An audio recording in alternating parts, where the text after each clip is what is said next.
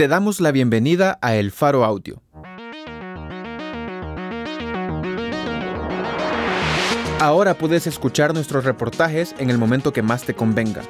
Sigue nuestro canal en tu plataforma de podcast favorita y no te pierdas las historias importantes de Centroamérica.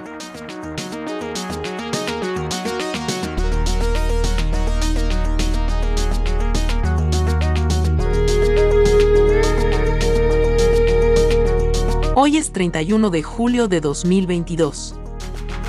Esta es una crónica, escrita y narrada por Carlos Martínez, titulada Los supervivientes de los Cayos Cochinos. Publicado en elfaro.net.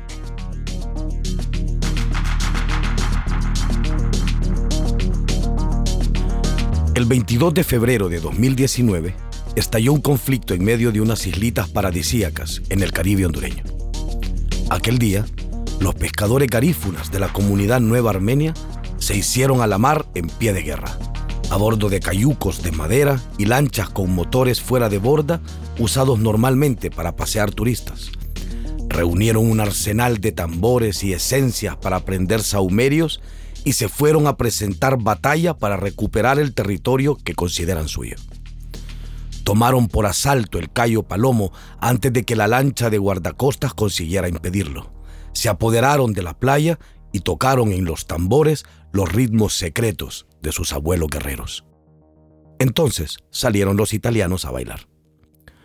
Eran participantes del célebre show Supervivientes, que se rueda dos veces al año en los Cayos Cochinos. Se trata de un concurso en el que a veces unos españoles, a veces unos italianos, juegan a sobrevivir en lo que parecen ser unas islas desiertas. Pasan pruebas, se enamoran y se odian, hacen alianzas y viven las más apasionadas intrigas para deleite de las audiencias europeas. Al parecer, los competidores italianos pensaron que aquel desembarco garífuna era parte del juego y salieron a su encuentro con sus bikinis diminutos y sus músculos y sus abdómenes a menearse como mejor supieron, mientras camarógrafos y sonidistas los orbitaban sin saber qué hacer. Una de las garífunas que participó en aquel desembarco grabó el encuentro con su teléfono, y a simple vista es imposible deducir lo que está ocurriendo.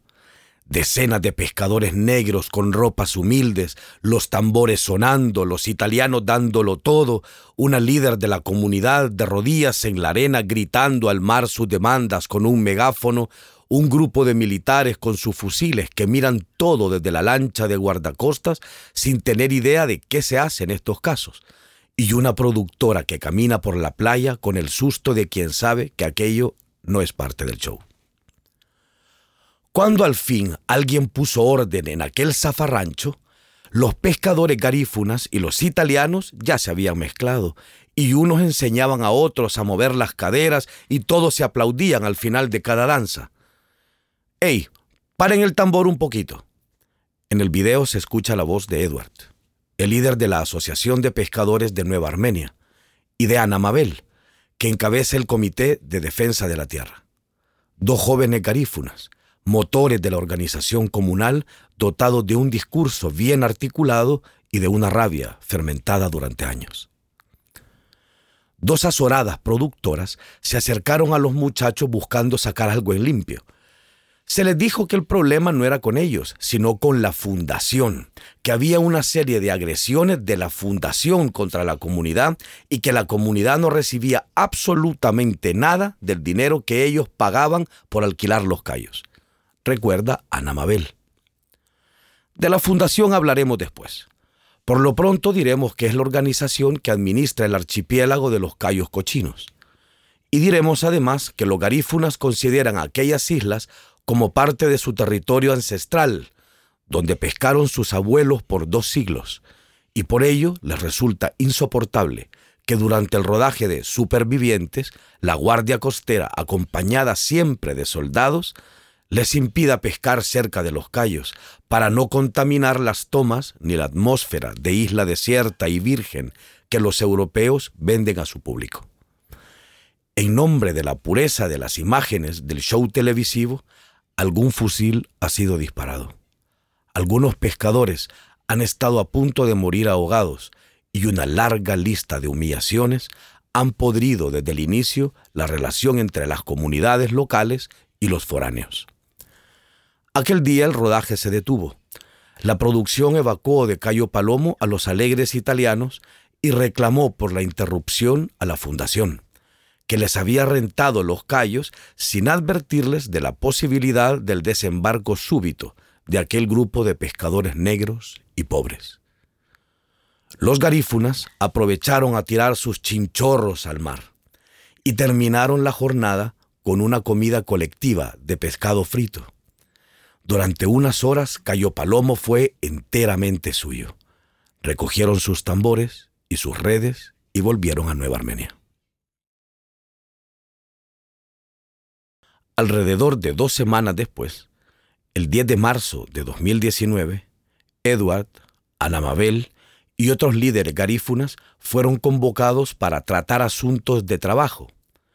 Pero la carta de convocatoria no venía firmada por la producción de supervivientes, ni por los dueños de los callos, sino por el capitán de fragata Henry Giovanni Matamoros, comandante del primer batallón de infantería de Marina de Honduras, quien, luego de saludarles de la manera más atenta y cordial, deseando que el divino creador del universo derrame ricas y abundantes bendiciones, les citaba para el día siguiente en la sede de la guarnición militar en el municipio de Ceiba. Y ahí la historia deja de ser pintoresca.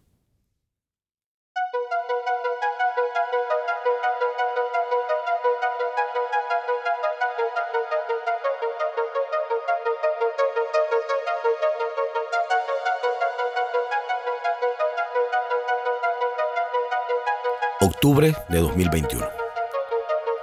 Mientras flotamos sobre el mar Caribe en este cayuco de madera, Pepito mira hacia la costa unos segundos, verifica la altura del sol, mira la orilla, mira unos árboles, mete el remo al agua un par de veces más para alinearse con quién sabe qué y ordena al ala saltar. Si yo le digo que hay piedra, hay piedra. Si le digo que se tire, tiene que tirarse.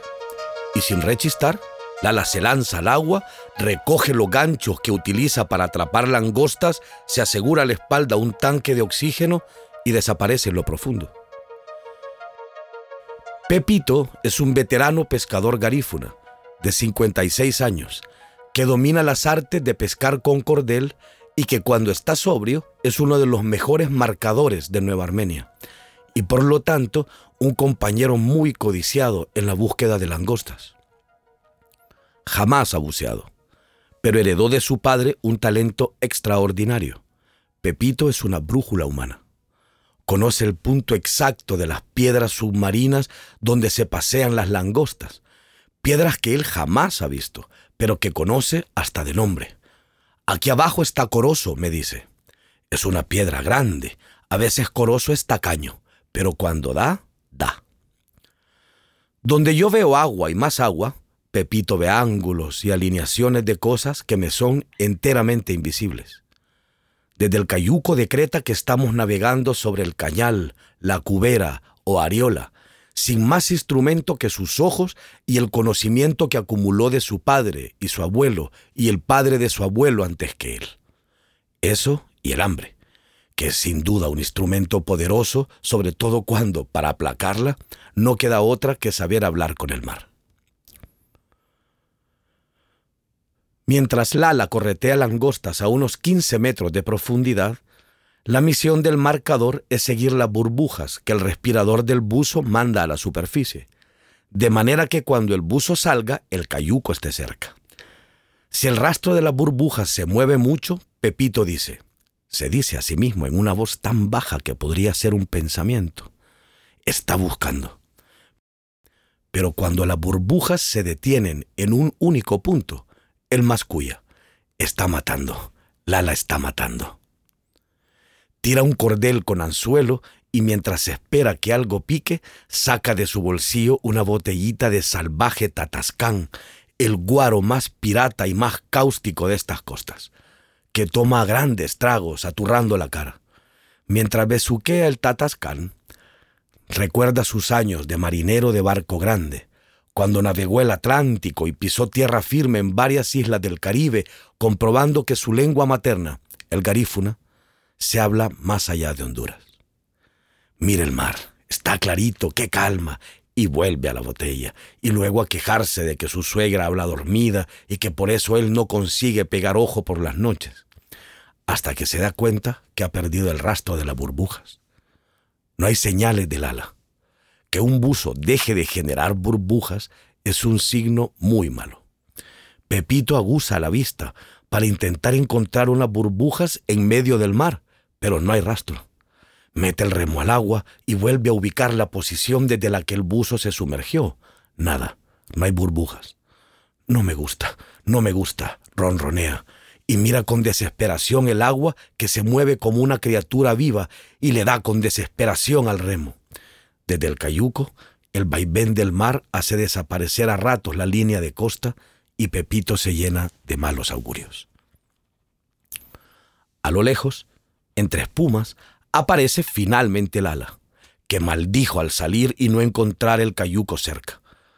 Pepito rema a todo trapo para acercarse y Lala sube a la embarcación con una única langosta que será toda la pesca de la jornada. Bien es sabido que a veces Corozo es tacaño.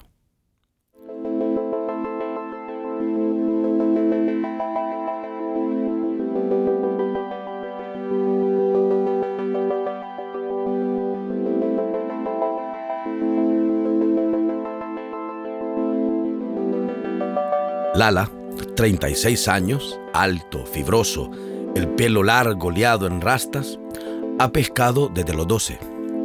Decidió no entrarle al negocio de su padre, que ya murió, y que trabajaba en un rubro en el que también hay que salir al mar, pero no para traer pescado, sino otras cosas, dice.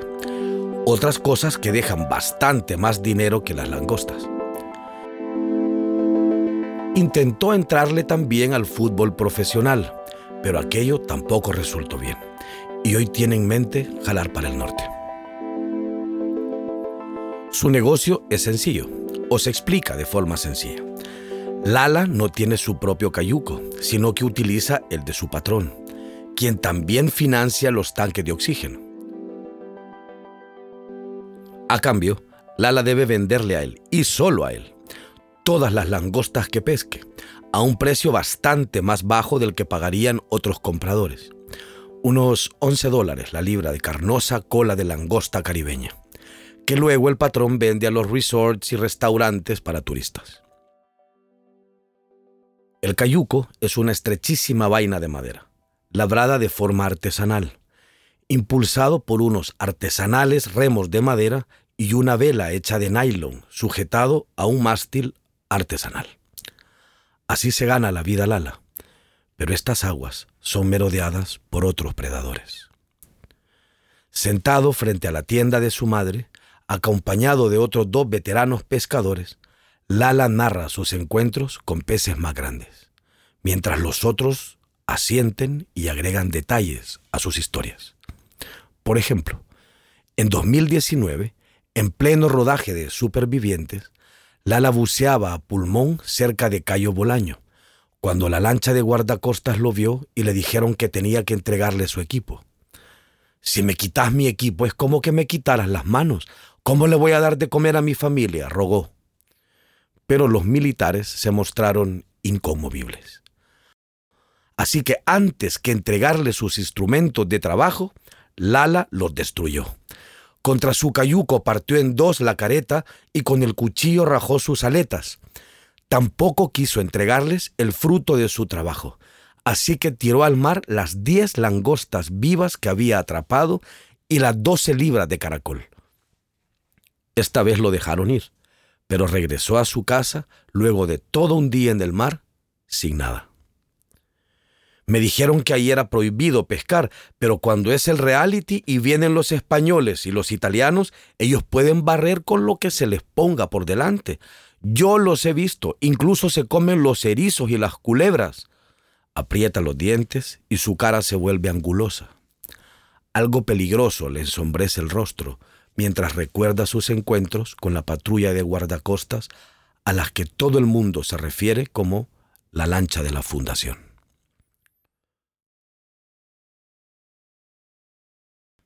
En 2018, cuenta Lala, uno de sus compañeros había comprado un pequeño motor que le permitía internarse más profundo en el mar y decidieron probarlo.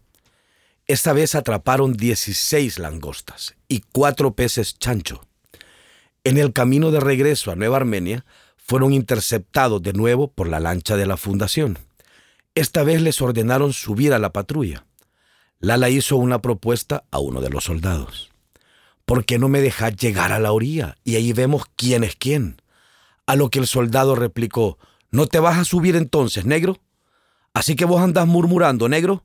Y fue más de lo que Lala pudo soportar. Se lanzó al agua y desde ahí repitió la oferta al soldado. Tírate pues y vemos quién sale del agua. El militar se quitó las botas, se quitó los calcetines, se desabotonó la camisa y sabiamente se quedó en la lancha, cavilando, supongo, sobre la pésima idea que es pelear en el agua contra un buzo garífuna como Lala. Entonces lo abandonaron en el mar aproximadamente a dos kilómetros de la costa y remolcaron el cayuco junto a su compañero y las presas del día. Un pescador lo encontró mientras Lala nadaba hacia tierra. El motor recién comprado fue lanzado al mar por los soldados. El cayuco decomisado jamás fue devuelto. Aquella vez también estaban rodando el reality. Dos años antes, en 2016, la patrulla los encontró descansando en Cayo Culebra. Después de un día de pesca, se habían detenido en el islote para recibir un poco de sombra y prepararse algo de comer. Esa vez los soldados los obligaron a tenderse boca abajo en la arena y los encañonaron con sus fusiles. A los dos compañeros del ala los atizaron a patadas. A uno le obligaron a quitarse los aretes que llevaba en la oreja y los lanzaron al monte. Lala se salvó de ser apalizado por el respeto que inspiraba a su padre, quien entonces vivía y cuya reputación era bien conocida en la zona. Esa vez le robaron sus aletas y su careta. Los otros dos pescadores pasaron semanas con dolor en las costillas. Una semana después, los soldados tiraron al mar 80 langostas que habían atrapado junto a otros tres buzos. Los obligaron a ver cómo las lanzaban al agua una por una, hasta llegar a 80. Otra vez los atraparon con un saco de langostas, y uno de los soldados le dijo que se las entregaría a gente necesitada. ¿Y vos crees que yo andaría buceando si no tuviera necesidad? replicó Lala. No importó. Los presentaron ante las autoridades en el municipio de La Ceiba.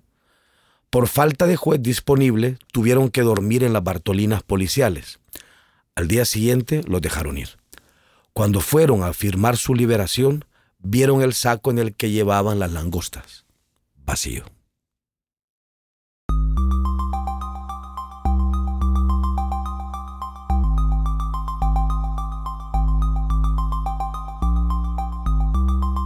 En uno de los rincones de Nueva Armenia, dentro de una diminuta champa de madera y techo de lámina, vive un viejo solitario. Dentro de aquella casucha reina la oscuridad incluso de día. Uno de los dos espacios interiores está ocupado por un humilde catre de madera, un revoltijo de ropas y un radio de pilas negro. El otro espacio está coronado por un ataúd, que aquel viejo atesora para sí mismo, y que, mientras llegue el momento de partir, hace las veces de baúl de los recuerdos. El interior del cofre está lleno de papeles que alguna vez escribió o leyó, todos protegidos por bolsas de plástico. El viejo se llama José. Fue pescador toda su vida, como su padre y como su abuelo. Y lo fue hasta hace unos cuantos años, cuando la salud lo sacó del mar. José se ha quedado ciego. Una fina membrana blanca cubre sus ojos, convirtiendo el mundo en un lugar habitado por siluetas, es una afección común entre los pescadores que lidian durante años con la sal y el reflejo del sol en el agua. Pero José suele volver al mar con el pensamiento, para navegarlo y respirar su fragancia y su luz. En su rostro de anciano sonríe un niño cuando vuelve a su balsa o cuando siente el tirón de un pez en el anzuelo, y regresa luego a descansar en las arenas de su callo y aquellas estrellas vienen a poblar para él el cielo nocturno. Entonces unos vientos arrastran el tiempo hacia atrás. El año 1952 iba a pescar a los Cayos con unos viejitos que se llamaban Isabela Ávila y Elías Martínez y un indio que se llamaba Trino Tejedo.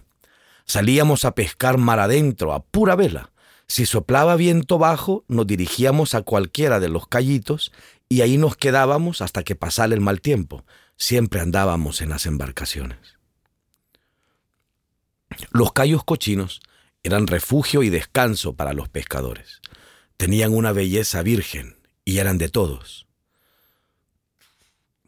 Estaban deshabitados la mayor parte del tiempo, salvo tres meses al año, cuando los garífunas construían refugios estacionales para la temporada de mayor demanda de pescado, la cuaresma. Los primeros asentamientos garífunas alrededor de los cayos cochinos comenzaron a echar raíces desde 1797 y desde entonces aquellas tierras y aquel mar corren por la sangre de esa gente. Para José y para sus vecinos de Nueva Armenia, hay un callo en particular que está atado a la historia de la comunidad y a sus ancestros fundadores. Desde el fondo de sus 83 años, José recuerda el día en que lo vio por primera vez, siendo apenas un adolescente, y una risa se le escapa. Lo vio desde el cayuco, rodeado de unas aguas tan transparentes y puras que pensó que el fondo marino estaba a un palmo de profundidad. Así que en un arrebato saltó al agua y se hundió completamente hasta tocar con los pies la arena suave del fondo. Emergió en la playa y ante él se revelaba, blanca y desnuda, la belleza del Cayo Chachaguate. Si usted hubiera conocido los Cayos en ese tiempo, creo que también hubiera quedado encantado. Los Cayos para mí han sido el paraíso que Dios le dejó al hombre. Eso creo que lo voy a llevar hasta mi tumba. Si tuviera la vista, no me estuviera haciendo la entrevista aquí, me la estuviera haciendo en los Cayos cochinos. Los extraño bastante, bastante. Si el Padre me escucha, mi mayor deseo es que me restaure la vista para volver, suplica. Pero quizá es el destino de los paraísos vírgenes, vivir solo en el recuerdo de los viejos que ya no pueden verlos más. Un día apareció alguien que llamó a aquellas islas mías. En la historia oral, que los garífunas se cuentan de generación en generación, Tiburcio Carías Sandino, el cruel dictador que gobernó Honduras durante 17 años entre 1932 y 1949, entregó los callos cochinos a un leal sirviente llamado David Griffith, que los pasó en herencia a su hijo Jano Griffith. Hombre que no habrá otro igual a él de bondadoso y muy servicial, asegura José. Pero Jano montaba en cólera por el insoportable robo de sus cocos y les impuso a los garífunas dos normas. La primera es que no le molestaran sus cocoteros que no robaran ni sus frutos ni sus hojas. La segunda norma fue que, si bien les autorizaba construir chozas temporales durante la mejor temporada de pesca, éstas debían ser destruidas pasada la Semana Santa. Así pasaron tres años. Al final de la década de los 60, construyendo y destruyendo sus propias champas. Hasta que se cansaron de esa faena. Y un buen día dejaron de destruirlas. Entonces Jano se las mandó quemar. Quizá don Jano no había calado bien a aquellas gentes y no tenía claridad de con quién se estaba metiendo. Desde sus orígenes, el pueblo garífuna no ha dejado de romper grilletes y la historia enseña que no es una nación muy dada a doblar la rodilla. José y otros pescadores hicieron algo que por obvio fue sorpresivo, al menos para Jano, que no habrá visto lío en darle fuego a las chozas de aquellos indígenas negros. Ellos acudieron ante un juez. Y el juez les dio la razón. Envió una nota a Jano haciéndole ver que no estaba bien eso de quemarles las chozas a los pescadores.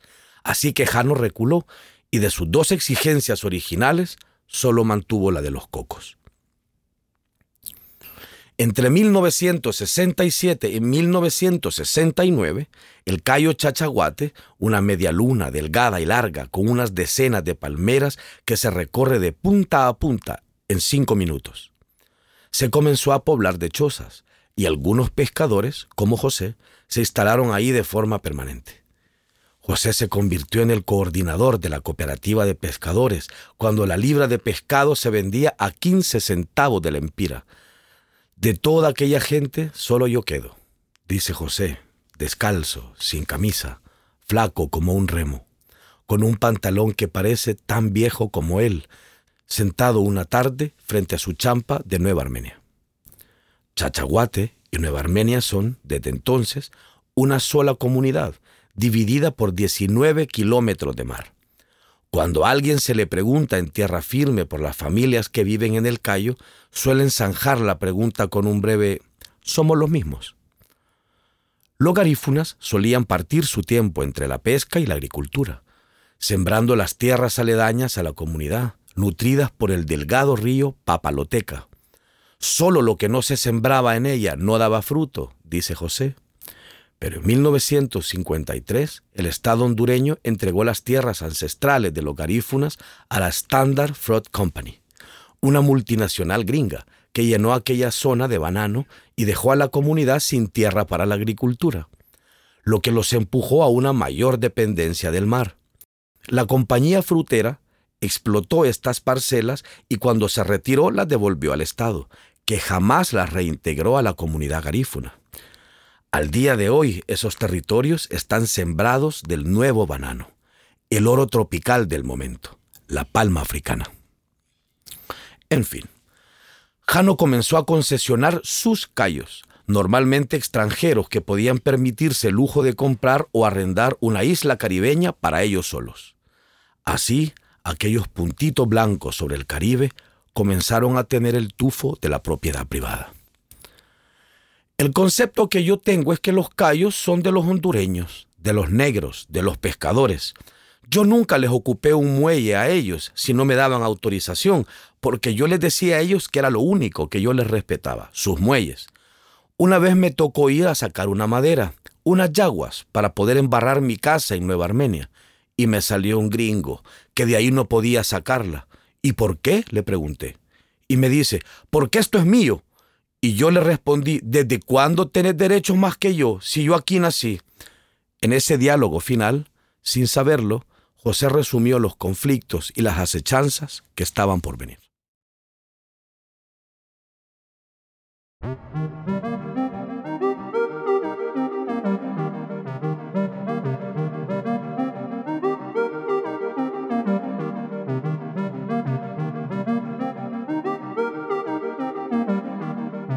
En 1993, tres embarcaciones llegaron por sorpresa al Cayo Chachahuate. De una de ellas, seguido por un séquito de funcionarios y empresarios, bajó el mismísimo presidente de Honduras, don Rafael Leonardo Callejas, que gobernó Honduras entre 1990 y 1994 y recorrió asombrado aquella islita y departió con sus habitantes, más asombrados aún por haber recibido la gracia de semejante presencia. Le ofrecimos la hospitalidad que estuvo a nuestro alcance, recuerda José. Y durante una hora los pescadores garífunas atendieron al mandatario, quien generoso les prometió regalarles unas mochilas para los niños. Al irse, recuerda José, se despidió diciendo, compatriotas, yo los envidio por tener un callo tan bello. Y se fue. Nunca más el presidente Callejas visitaría los Cayos Cochinos. Moriría 23 años después en Estados Unidos, donde fue juzgado y condenado por fraude y conspiración. Las mochilas no llegaron, pero en mayo de 1994, en los estertores de la presidencia del señor Callejas, lo que sí llegó fue un intento de desalojo. Al parecer la permanencia de los pescadores garífunas interfería con algún plan y el Estado hondureño se propuso echar a esa gente del archipiélago de Cayos Cochinos. Entonces comenzaron los problemas en serio. Una de las primeras disposiciones fue que, en nombre de la conservación de la flora y la fauna, se prohibía la pesca con anzuelo y luego se prohibiría la pesca con chinchorro, que dicho en cristiano equivalía a prohibirles a los garífunas pescar. También se les prohibió recoger madera de los dos callos más grandes, dificultándoles la construcción de sus chozas, y también recoger leña o capturar los cangrejos con los que se habían alimentado durante generaciones. Ana Mabel, la líder garífuna del Comité de Defensa de la Tierra, resume el sentimiento entre los suyos. Cuando has estado por más de 200 años conservando tu casa, ¿crees que es justo que yo te diga que tu casa podría estar mejor si yo la cuido? Hemos pescado por más de 200 años y ahora nos dicen que eso que hacemos es malo. Lejos del Caribe, en la ciudad industrial de San Pedro Sula, un grupo de grandes empresarios hondureños escribió justo ese mismo año, el 4 de marzo de 1994, una nueva empresa, Sociedad de Inversiones Ecológicas SA, SIEC cuyo giro comercial aparece descrito así en el registro mercantil hondureño. La finalidad principal de la sociedad será la adquisición, manejo, utilización, conservación y protección de zonas de valor ecológico, promoción de giras turísticas, eventos, conferencias, seminarios, servicios de guías, prestación de servicios de alimentación, hospedaje, facilidades logísticas, arrendamiento de equipos de buceo y submarino, servicios de transporte acuático, terrestre y aéreo todo tipo de actividad derivada de operaciones ecoturísticas, realización de planes de manejo de zonas naturales protegidas. Mediante un acuerdo entre SIEC y el Estado hondureño, se decidió que el archipiélago de los Cayos Cochinos debía declararse área natural protegida. O sea, a la vez que el gobierno hondureño declaró los Cayos Cochinos como área natural protegida, apareció, con un gran sentido de la oportunidad, una empresa que se dedicaría a administrar y explotar precisamente áreas naturales protegidas. SIEC compró cuatro cayos, incluyendo el segundo más grande, y una hectárea del más grande de todos, que no por gusto lleva el nombre de Cayo Mayor. Y ese mismo año se crea la Fundación, cuyo nombre legal es HCRF, o sea, la Fundación Hondureña para los Arrecifes Coralinos, por sus siglas en inglés. Tiene siglas en inglés, cuya función sería establecer los lineamientos con los que se decidiría cómo usar y cómo cuidar los 15 cayos que forman el archipiélago, incluyendo Chachahuate. Se estableció además que el presidente de SIEC sería el presidente de la fundación. Siempre en 1994 el Estado hondureño y la Fundación firmaron un acuerdo con el Instituto Smithsoniano de Investigaciones Tropicales para instalar una estación científica en uno de los cayos de Sieck. Una de las primeras recomendaciones del instituto fue la relocalización de los habitantes garífunas de los cayos. Un año después, en 1995, se inauguró la estación científica y a la vez se inauguró la base de los guardarrecursos y los soldados de la Fuerza Naval en otra de las propiedades de SIEC. Esos guardarrecursos y esos soldados son los que patrullan desde entonces aquellas aguas a bordo de la lancha de la Fundación, impidiendo que los garífunas pesquen donde la Fundación ha establecido que es prohibido y correteando sus canoas y sus lanchas cuando se acercan a los callos de Sieck, sobre todo cuando están alquilados para el rodaje de los realities de los españoles y los italianos.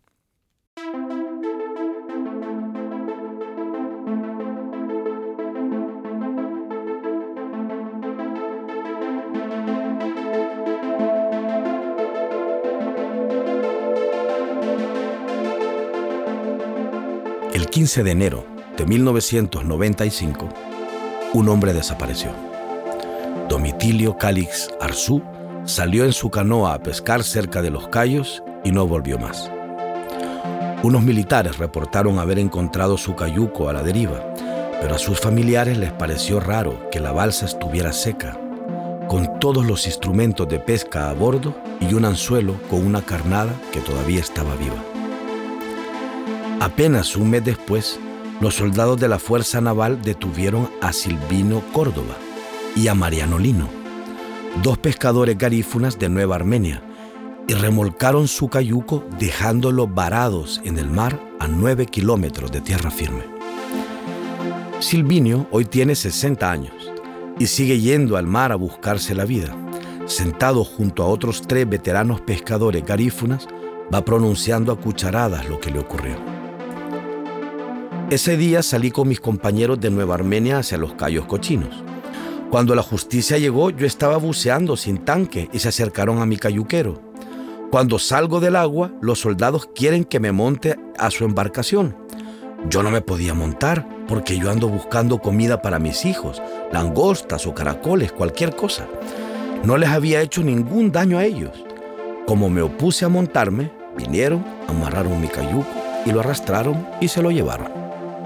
Cuando mi compañero vio que yo estaba nadando, se tiró y quedamos abandonados en alta mar. No sé por qué me hicieron eso. Otros pescadores lo rescataron y lo llevaron hasta Chachaguate. De no haber sido rescatados, es posible que Silvinio y Mariano hubieran desaparecido en el mar, como desapareció Domitilio Cáliz Arzú. Silvinio jamás recuperó su cayuco, y ese es un golpe fatal para un pescador que vive de la pesca diaria. Un cayuco cuesta unos enormes y lejanos 800 dólares. Desde entonces han desaparecido en el mar sin dejar ningún rastro Changay Gutiérrez, Jacinto García, Alejandro Arzú, Julio Apiacocos Flores, Malaquías Zúñiga, Tututú y Julio Boa Arzú, sin que sus restos hayan sido encontrados jamás. El más joven de los cuatro pescadores que relata sus andanzas en el mar es Javier Marín, de 55 años. Como a otros pescadores, los soldados le decomisaron sus instrumentos de pesca y se los quemaron, sin que mediara la orden de un juez ni acta de decomiso alguno, y desde luego sin que ningún procedimiento ampare legalmente quemarle sus herramientas de trabajo a nadie. A Jesús Flores, ahora de 63 años, en 2001 le inutilizaron una mano de un balazo de fusil. Llegaron los soldados donde nosotros y nos agarran dos tanques y preguntamos, pero hay otros buceadores que no les han dicho nada. Entonces sonaron dos balazos. Vino el sangrerío, la canoa se llenó de sangre. Como era alta y gruesa, la canoa vio el balazo y me pegó en mi brazo. Mi brazo botaba sangre que daba gusto. No sabía yo que el cuerpo humano tenía tanta sangre. Hasta la vez me quedó así y cuando hace frío, ¡ja! quisiera cortármelo. Muestra su brazo, todavía con metralla dentro, paralizado como una garra. Hoy Jesús ya no pesca más. Para ganarse la vida talla gruesos troncos de madera para convertirlos en unos morteros gigantes, donde los garífunas aplastan el plátano macho para crear unas sabrosas bolas amarillas a las que llaman machuca. Unos días después de haber sido herido de bala, Jesús Flores presentó una denuncia ante la sede fiscal de Ceiba, con la ayuda de una institución que representa los intereses de la comunidad garífuna la Organización Fraternal Negra Hondureña, OFRANE. Un mes después volvieron para darle seguimiento a la denuncia, pero se les informó que el expediente se había extraviado. Insistieron un año más y luego otro con los mismos resultados, o sea, ninguno. Entonces, en 2003, Ofrane recurrió a la Comisión Interamericana de Derechos Humanos, denunciando no solo la agresión contra Jesús Flores, sino también el abandono en altamar de Silvinio y Mariano, la desaparición de Domitilio, el acoso a los pescadores de parte de la Fundación con el respaldo de militares y las restricciones de pesca, alegando que éstas ahogaban las posibilidades de supervivencia de los garífonas. Al respecto, el Estado de Honduras respondió que, efectivamente, los soldados Julio Chávez, Henry Arauz y Samuel Mejía habían disparado contra Jesús Flores. Pero le pedía a la Comisión Interamericana que no aceptara el caso, puesto que no se habían agotado las instancias locales. En 2003, la Fiscalía giró orden de captura contra los tres soldados y solicitó al comandante de la guarnición militar de Ceiba que entregara las armas que portaban el día en que le dispararon a Jesús. Cuatro años después, en el 2007, la Comisión Interamericana preguntó al Estado hondureño por los avances del caso. No había. Ninguno de los soldados había sido capturado, ninguna de las armas había sido entregada. Sobre las otras denuncias, dice la comisión en su informe, Honduras simplemente no dijo nada. Siempre en 2007, CIEC comenzó a alquilar sus callos para la realización del reality show Supervivientes, Supervivientes. Y desde ese momento, la patrulla marina cuida la limpieza de los planos del show, correteando las molestas barquitas garífunas. Los habitantes de las aldeas costeras Nueva Armenia, Sambo Creek y Río Esteban enviaron una carta a la fundación pidiendo dos cosas ser informados del acuerdo económico que el alquiler de los callos reporta y ser tomados en cuenta a la hora de decidir cómo van a funcionar estas cosas. El representante de la fundación en la reunión, el señor Adrián Oviedo, respondió palabras más, palabras menos que no a ambas peticiones. En 2013, la Comisión Interamericana volvió a elaborar otro informe de seguimiento, en el que notificaba que en el caso de Jesús Flores no había ocurrido nada. Honduras seguía pidiendo que no se admitiera la denuncia porque aún seguía investigando el caso. Pero los militares seguían sin ser capturados y las armas sin ser entregadas. Ni una palabra tampoco sobre la desaparición de Domitilio ni sobre el abandono de Silvinio y Mariano. Pero Frane incluyó más casos en su denuncia. El de un pescador que fue aporreado a patadas por soldados el de otro al que le hirieron de bala en un pie después de que un soldado le metiera dos tiros al motor de su lancha. Los decomisos ilegales de cayucos e instrumentos de pesca, entre otras. Todos estos abusos fueron denunciados ante las autoridades hondureñas, que hicieron lo mismo que en el caso de Jesús Flores. Por cierto, entre las nuevas denuncias ante la Comisión Interamericana destaca una amenaza de muerte de otros soldados contra Jesús Flores. A José, el viejo pescador, no le entra en la cabeza el asunto de supervivientes. Los realities, supuestamente, son un grupo de artistas, diría yo, no sé cómo puedo decirlo, que se aventuran a vivir a su propio esfuerzo. Es como un concurso, pero es un negocio porque terminaron alquilando los callos. Incluso ya nos prohibieron a nosotros agarrar fray, unos pequeños pescaditos que sirven como carnada, porque dicen que están fotografiando ahí. Y por lo visto, José ha ensayado en su cabeza la única respuesta que se le antoja correcta en estos casos. Les digo yo, díganle al director de los realities que si no quiere ver monos pescando en los callos, que ponga la cámara para otro lado, porque estoy consiguiendo mis pescaditos ahorita. Y se le queda la cara con una sonrisa justiciera.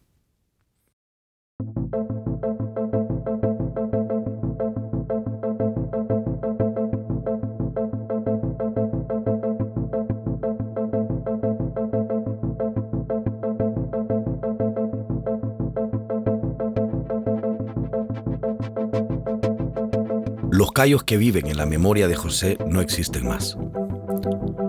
Las islitas blancas con sus palmeras y el color turquesa del agua siguen ahí. Y bajo el agua las langostas siguen merodeando las grandes rocas submarinas como corozo.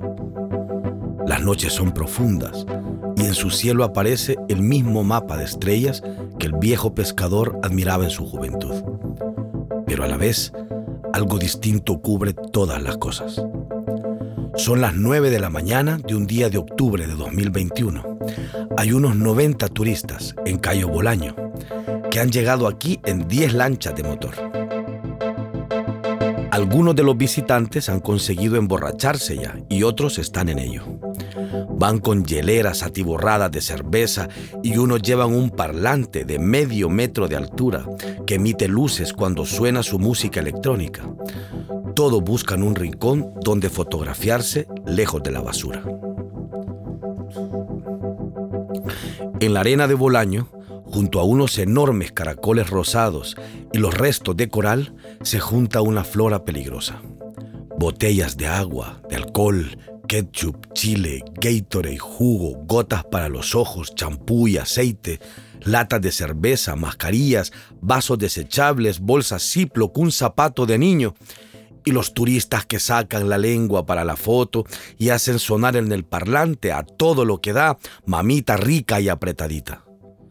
Cada lancha de turistas está obligada a pasar por las oficinas de la fundación, a Cayo Menor, desembarcar a sus clientes para que paguen el canon que les da derecho a seguir con el tour, que es de 13 dólares para extranjeros y de 6 para los hondureños. El monto recaudado anualmente es un secreto, o al menos lo es para los habitantes de las aldeas garífunas.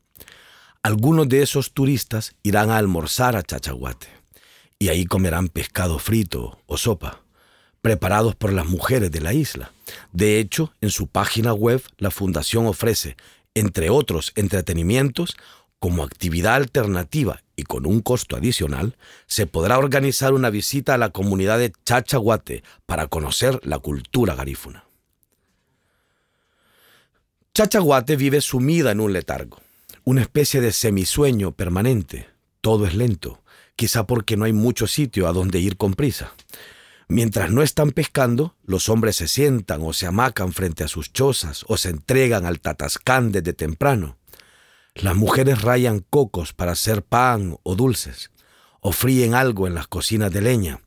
Los niños recorren la isla en pequeñas turbas, entran y salen del mar hasta que sus madres los llaman o los amenazan siempre a gritos, y todos lidian con la presencia permanente e inevitable de las moscas, nubes de moscas a las que nadie presta mucha atención. El ritmo solo se altera cuando se avisora una lancha de turistas acercándose al callo. Todo se activa en un parpadear.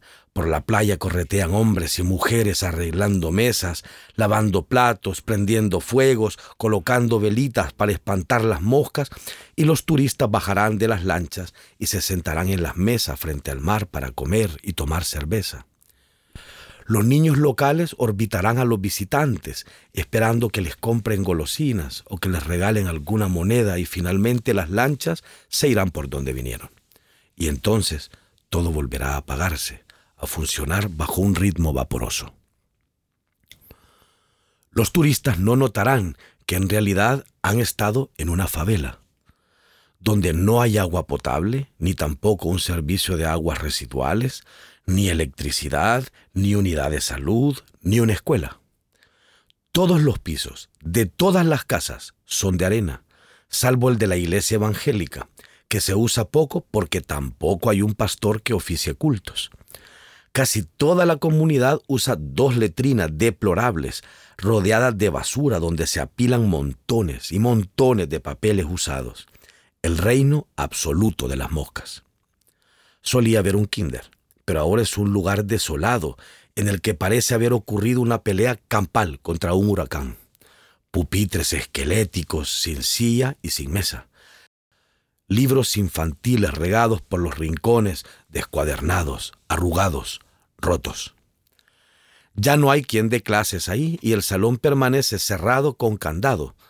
Solía haber una lancha que recogía a los niños mayores para llevarlos a la escuela que está en Cayo Mayor los recogía muy temprano por la mañana y los devolvía al mediodía. Durante la pandemia, la escuela se cerró y la lancha dejó de llegar. Dos años después, el kinder sigue sin funcionar y la lancha escolar sin llegar. Pero además Chachaguate está siendo devorado por el mar. Cada año la islita pierde tamaño y el agua le arrebata un pedazo a alguna casa. De la derrama económica que deje el turismo o los realities, aquí se sabe poco o nada. Hay quien asegura que alguna vez han regalado algún techo o unos barriles para recoger el agua lluvia. El 11 de marzo de 2019, los líderes garífunas que abanderaron el boicot a la filmación del reality de italianos en Cayo Palomo asistieron a la amabilísima invitación que les hizo el comandante del primer batallón de infantería marina para discutir el asunto. Desde luego la invitación tuvo lugar en la guarnición militar de Ceiba. Al evento asistió Dina, presidenta del patronato de Nueva Armenia, Ana Mabel, presidenta del Comité de la Protección de la Tierra, y Edward, líder de la Asociación de Pescadores y en el cuartel los esperaba el capitán de fragata Henry Giovanni Matamoros, que hacía las veces de anfitrión, y dos señores que asistieron en representación de la fundación. Uno de esos señores es Enrique Morales Alegría, miembro de la élite económica hondureña, con inversiones en el sector energético, hotelero y de construcción. Es inversionista en dos empresas generadoras de electricidad, Compañía Hidroeléctrica Cuyamel y Energía y Vapor. Está relacionado con otras empresas inmobiliarias y hoteleras como Desarrollos Cholomeños, Inmobiliaria Novoa, Nueva Sociedad Hotelera e Inversiones Paraíso. El otro señor es Vicente de Jesús Carrión Amaya, quien es el representante legal de la sociedad mercantil Tiendas Carrión. La empresa está catalogada por la Administración de Renta de Honduras como una de las grandes contribuyentes de San Pedro Sula. Es también inversionista en el negocio de bienes raíces con la inmobiliaria Francis. Según el registro de comercio, ambos son directivos de SIEC. Morales Alegría es el presidente de la empresa y por lo tanto presidente de la fundación y Carrión Amaya el cuarto vocal. Sin embargo, ambos están lejos de ser los principales accionistas de SIEC, cuyo valor es de 90 millones de lempiras, unos 3.7 millones de dólares.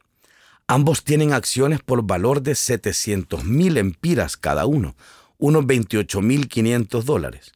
Pero en SIEC también participan otras corporaciones como el Banco de Vivienda, la Compañía Azucarera Hondureña, pero sobre todo Fundación Azteca, propiedad del magnate mexicano Ricardo Salinas Pliego, que en Honduras posee Banco Azteca, las tiendas Electra, la marca de motocicletas Itálica y TV Azteca. El consorcio de origen mexicano es dueño del 85.7% de las acciones de SIEC, que representan los más de 77 millones de lempiras invertidos, unos 3.1 millones de dólares. Frente a ellos, Dina, que vende pescado y cultiva la tierra. Ana Mabel, una ex inspectora de la policía hondureña, que renunció a la corporación cuando sospechó que sus jefes tenían acuerdos mafiosos con la Mara Salvatrucha 13 y que ahora sobrevive gracias a una pequeña tienda de inciensos, esencias aromáticas y polvos mágicos. Y Edward, un pescador que regresó a Honduras en 2018, luego de intentar migrar hacia los Estados Unidos sin papeles. Una de las exigencias de Edward como líder de pescadores era que si al filmar los realities impedía pescar, que se indemnizara a los pescadores con 300 lempiras diarios, unos 12 dólares, mientras durara el rodaje. En la reunión me dijeron que lo que estaba cometiendo yo era un delito de extorsión y que podía ir preso por eso, recuerda Edward. De entrada a la comisión garífuna le quedó claro que aquella no era una reunión para negociar nada, Don Enrique dijo que éramos unos niños tontos y malcriados. Él nos dijo que él desde joven está dispuesto a romper las rocas que se le pongan delante, que si a él una roca le obstaculice el camino, él la dinamita. Luego se puso a hablar del secuestro de un familiar y que él mató a los secuestradores y a la familia de los secuestradores. Enfrente de los militares, lo dijo, enfrente de todos. Luego Vicente Carrión empezó a hablar de cómo fue que se empezaron a ser dueños de las islas. Dijo que eran de don Roberto Griffith y que empezaron a ser amigos y que él le llevaba botellas de vino, botellas de ron y de tequila caros y que así, por la amistad, se las iba vendiendo a precio de gallo muerto. Fue bien feo. Los militares estaban ahí a la par de la fundación, recuerda Edward. Al salir de la reunión, Ana Mabel y él los dos más jóvenes de la delegación hicieron análisis de lo ocurrido. Le dije a Mabel, si nos echamos para atrás van a saber que tenemos miedo y que el juego de intimidación les está resultando, recuerda Edward. Y cerró con una frase que Mabel y él repiten como un mantra. Para morir nacemos. Al día siguiente encabezaron otra protesta pública contra la fundación. Edward solía vivir en Nueva Armenia al lado de uno de los brazos del río Papaloteca, cuya corriente aprovechan los pescadores garífunas para llegar al mar. Cerca de cuatro meses después de la reunión en la guarnición militar de Ceiba, una lancha entró a Nueva Armenia de noche, río arriba, y de ella bajaron tres hombres vestidos de negro. Para aquel pueblo de pescadores, las 10.30 de la noche es ya noche cerrada. Cuando miro que se bajan tres personas, yo me agacho y salgo de la casa. No esperé a que preguntaran por mí, pude ver que andaban de negro y andaban algo en las manos, como fusiles. Cuando Edward regresó a su casa en la mañana, la puerta había sido forzada. Decidió no hacer escándalo para no espantar a su madre, que vivía con padecimientos del corazón y rogando a su hijo que abandonara la lucha, pues ella entendía cómo funciona el mundo y qué es lo que suele pasar a los muchachos pobres, indígenas y negros, cuando miran a los ojos a poderes que exceden su tamaño. Pero Edward era joven e inamovible. Tiempo después, Ana Mabel y él observaron que desde el Cayo Menor, sede de la fundación, se elevaba una columna de humo las mismas normas impuestas por la Fundación para la Conservación del Archipiélago prohíben cualquier quema de árboles o de maleza, así que se embarcaron y se dirigieron al Cayo para descubrir que se le había prendido fuego a una parcela, incumpliendo las mismas normas por las que los nativos son sancionados. Filmaron videos y los subieron a Internet. Desde luego se presentaron los militares, blandiendo sus uniformes y acusándolos de estar invadiendo propiedad privada. Y Edward siguió haciendo preguntas incómodas. Yo pregunté, ¿por qué tienen a los militares cuidando un área privada? Si es privada, deberían tener sus propios guardias privados. Ana Mabel y él interpusieron una demanda contra la fundación ante la fiscalía y se pasearon por las televisoras locales denunciando la destrucción del medio ambiente y exponiendo al público los videos grabados. Entonces volvieron los hombres de negro a visitar su casa. Pero para entonces algo había cambiado. La pareja de Edward estaba en avanzado estado de embarazo. Esta vez eran ya cinco hombres. Se había ido la luz en la comunidad y cuando eso pasa se pierde la señal de teléfono. Teníamos mucha calor y cuando abro la puerta y veo la sombra de la lancha y regreso y le digo a mi mujer, no hagas ruidos, hay una lancha con personas y esta gente por mí. Salimos agachados, fuimos donde un amigo que nos brindó ayuda. Llamé a Mabel. Cuando llegamos, mi casa estaba abierta. La habían roto de nuevo.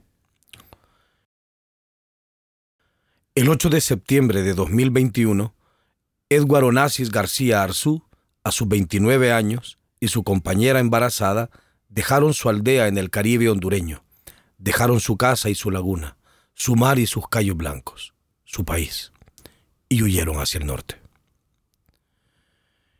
Intenté contactar al presidente de la fundación, don Enrique Morales Alegría, hasta que finalmente di con una amable secretaria en las oficinas de Inversiones Paraíso que me aseguró que había dejado una nota en el escritorio del empresario y que seguramente él me contactaría. No ocurrió. Lo mismo pasó con Fundación Azteca Honduras y Fundación Azteca México, a quienes se escribieron correos comentando la situación. También me puse en contacto con el teniente José Coelho, vocero del ejército hondureño, quien respondió que, con mucho gusto, concedería una entrevista. Esa fue la última vez que respondió un mensaje o una llamada. A finales de octubre de 2021, Edward, el líder guerrero de los pescadores de Nueva Armenia, mendigaba en el parque central de una ciudad mexicana cuyo nombre no será escrito en esta historia, para juntar los pesos necesarios y pagar una habitación en una cuartería. Su mujer pasaba ya los ocho meses de embarazo. Cuando conseguían el dinero necesario, dormían en una cama y lavaban su ropa en un baño. Cuando no, dormían en la grada del parque, alertas, espantando el frío, pensando en una remota aldea de pescadores frente al mar Caribe. Su hijo nació un mes después.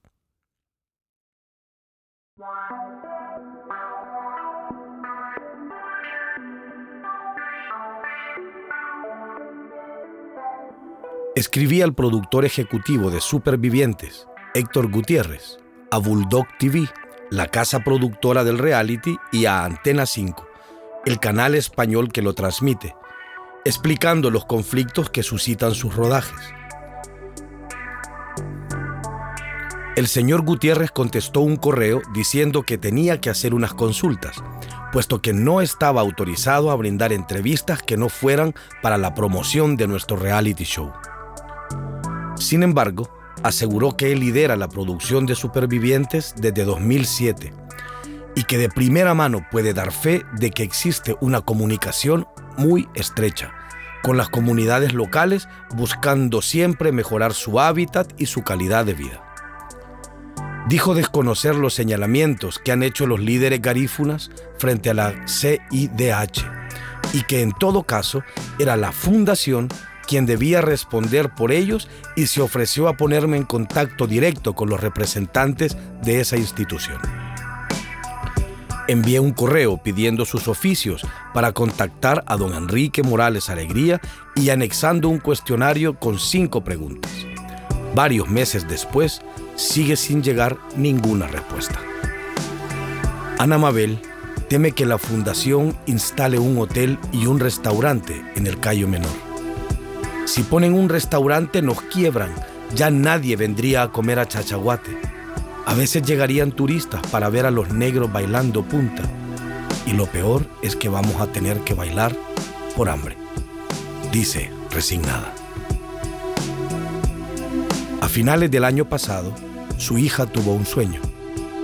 Vio a dos hombres en la habitación de su madre y cuando la niña les preguntó por Mabel, los hombres le decían que su mamá estaba muerta. La última amenaza a Ana Mabel llegó de parte de una familia, los Sevilla, personajes con una extendida reputación de gente de cuidado. Ana Mabel ha denunciado la extracción de arena del río Papaloteca, que atraviesa Nueva Armenia. Como al río le están robando su cuenca, suele desbordarse con las lluvias y entre más se extrae arena, son peores los efectos para la gente de la comunidad. Los Sevilla tienen intereses en las tierras que circundan el río Papaloteca. Mira, negra, seguí jodiendo con mi hermano Adonai Sevilla. Ya sabemos que vos andás moviendo lo de nuestras tierras de Armenia. Llévatela suave con nosotros. Ya te tenemos chequeada, negra culera. Deja de andar moviendo ese caso de la tierra. Ya le mandaron un papel a José Armando. No jodas con nosotros. ¿Sabes qué onda con la familia Sevilla? Seguí jodiendo con nosotros y te vamos a mandar a pelar. Escribió por mensaje de Facebook un señor llamado Olvin Sevilla.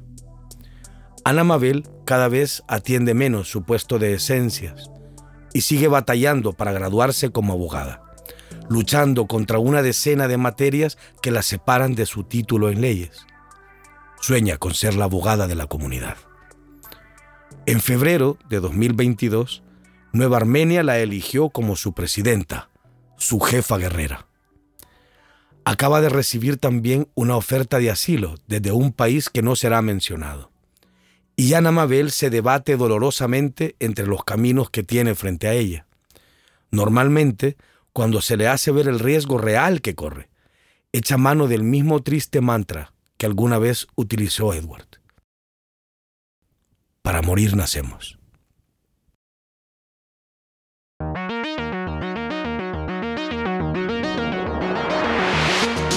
Los supervivientes de los callos cochinos por Carlos Martínez, y con información de Jimmy Alvarado. Editores, Oscar Martínez y Sergio Arauz. Producción y musicalización por Omnium. Gracias por escuchar esta historia. Si te parece valioso nuestro trabajo, apóyanos para seguir haciendo periodismo incómodo. Sé parte de nuestra comunidad Excavación Ciudadana desde un dólar a la quincena. Ingresa a apoya.elfaro.net.